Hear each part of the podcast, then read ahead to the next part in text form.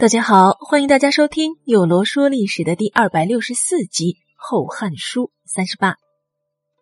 建初八年（公元八十三年）的十二月初七，张帝东巡视察，先后到了陈留、梁国、淮阳、颍阳，二十一日方才回到洛阳。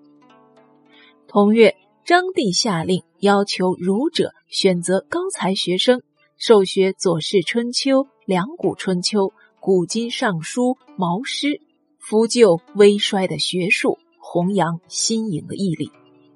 次年建初九年（公元八十四年），中山王刘焉来朝，外蛮夷竟信来犀牛和白雉。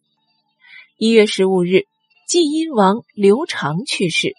二月十八日，张帝下诏令说：“王者八政，以食为本，故古代重视耕稼。”节省储蓄，防备荒年，因而年岁不好也是不会挨饿的。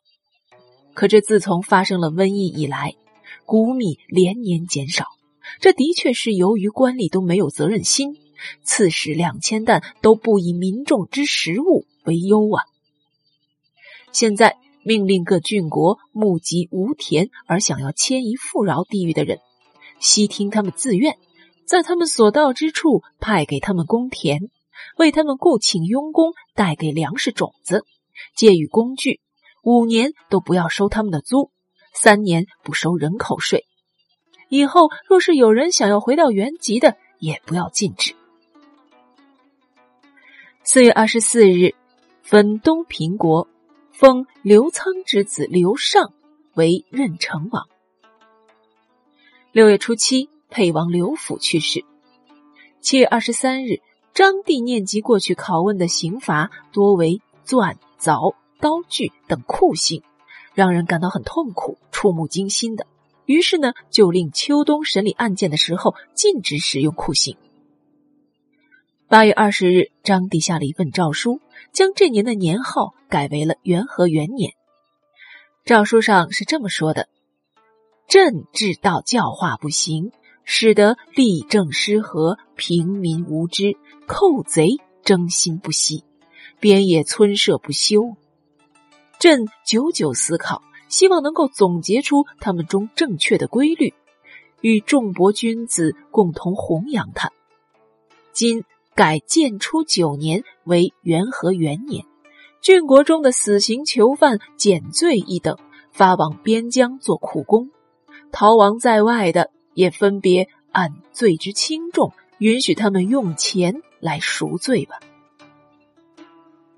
同月丁酉日，汉章帝南巡视察，为了避免扰民呢，他提前就诏令所经过之道啊，郡县不得预先准备。若是有人派人欢迎探望起居的，那么两千担的官员就要作罪，并下令赏赐鳏寡孤独、生活困难难以生存的人每人五壶粟。九月十二日，东平王刘忠去世了。这刘忠呢，也是刘仓之子，承袭了刘仓的爵位，任东平王。也就是因为刘忠继承了东平王的爵位，所以才有了我们前面提到的汉章帝按照西汉的推恩令的方式分了东平国，而立刘忠的弟弟刘尚为任城王，封另外五个弟弟为列侯的事儿。可是却不曾想啊，这个刘忠。会英年早逝了。同月十八日，张帝前往张陵祭祀旧宅元庙，接见宗室故旧，分别赏赐不等。十月初七，行进到江陵，诏令庐江太守祭祀南岳，诏令长沙零陵太守祭祀长沙定王、冲陵节侯、御林府君。一个月后，回到洛阳，分别赏赐了随行人员。十二月初一，张帝下达了一份颇为开明的政令。他说：“这上书中说，父不慈，子不敬，兄不友，弟不恭，是彼此不亲近的。以往对待妖言大狱，株连甚广。一个人犯了罪，要罚及其父母妻三祖，都不能做官，不能任职，即使是有贤才，也是没用的。这就是不给人重新振作的机会呀。”朕十分的怜惜，现在凡是以前因妖言禁锢的，一律解除，给以出路。但不得在宫中职业，担任警卫。元和二年（公元815年）的正月初五，为了鼓励生育，张帝下诏说：“令规定，民有生孩子的，免田赋，免三年人头税。现在怀孕的，赏赐养胎者一人三壶粟，丈夫免赋，免人头税一年，将之纳入明文规定。”随后又对三公说：“这春天啊，正是生养的时候，万物种子发芽。”应助当阳萌动，是发育得时，将朕的旨意传达下去。除了罪行大到要斩首的案子啊，暂且都不去查了。利民条陈状告呢，也都暂时不要受理，都采用息事宁人的方式享受天时。待到立秋之后再来照旧办理吧。那些俗吏往往要做表面功夫，都是似是而非的。若是以人事测夺呢，还蛮好听的。但若是拿来阴阳，但若是拿天地阴阳来讲，那就有伤造化了。这让朕很厌恶，也很苦恼。而那些安分的官员太过诚实了，反而显不出他的好来。短时间之内啊，是看不出他有才华的。等到日子久了，就会慢慢凸显出来。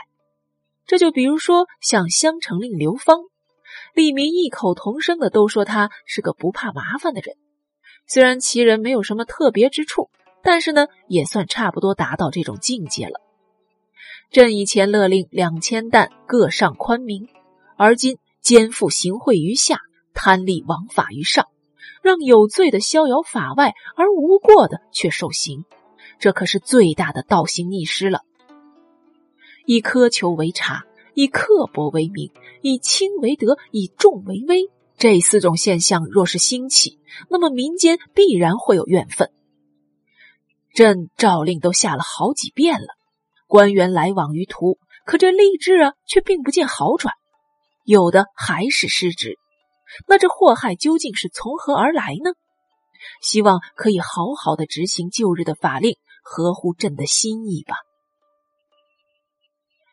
同年二月初四日，张帝正式颁布施行由。边辛、李凡等人编的四分历，也被称为后汉四分历。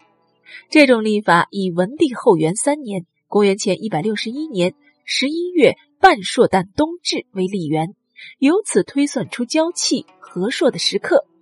它规定一年为三百六十五有四分之一日，一个月也就是一个朔望月为二十九。有九百四十分之四百九十九天，每十九个太阴年就插入七个闰月，因此啊，每年都会多出四分之一日。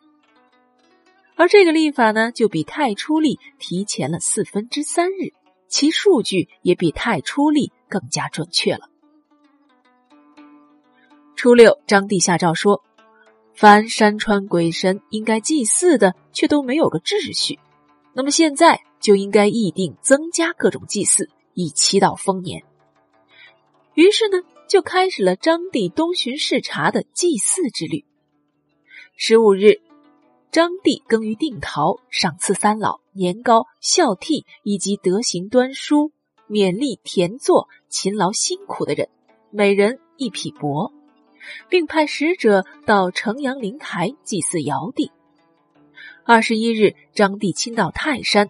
烧柴祷告代宗，随后行进到凤高。次日，在问上明堂祭祀武帝。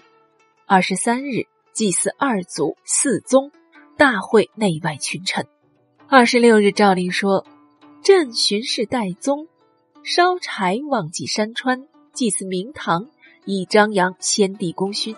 二王和先生孔子后代东方国君的藩位。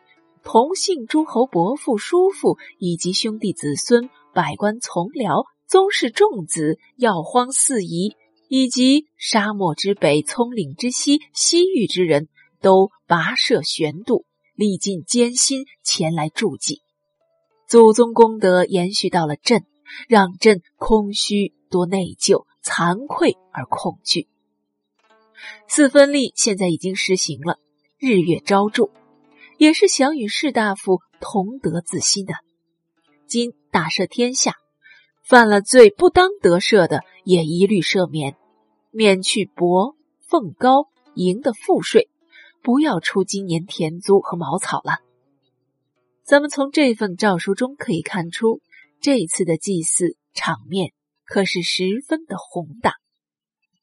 好了，又罗说历史的第二百六十四集呢，就到这里，欢迎大家明日继续收听第二百六十五集。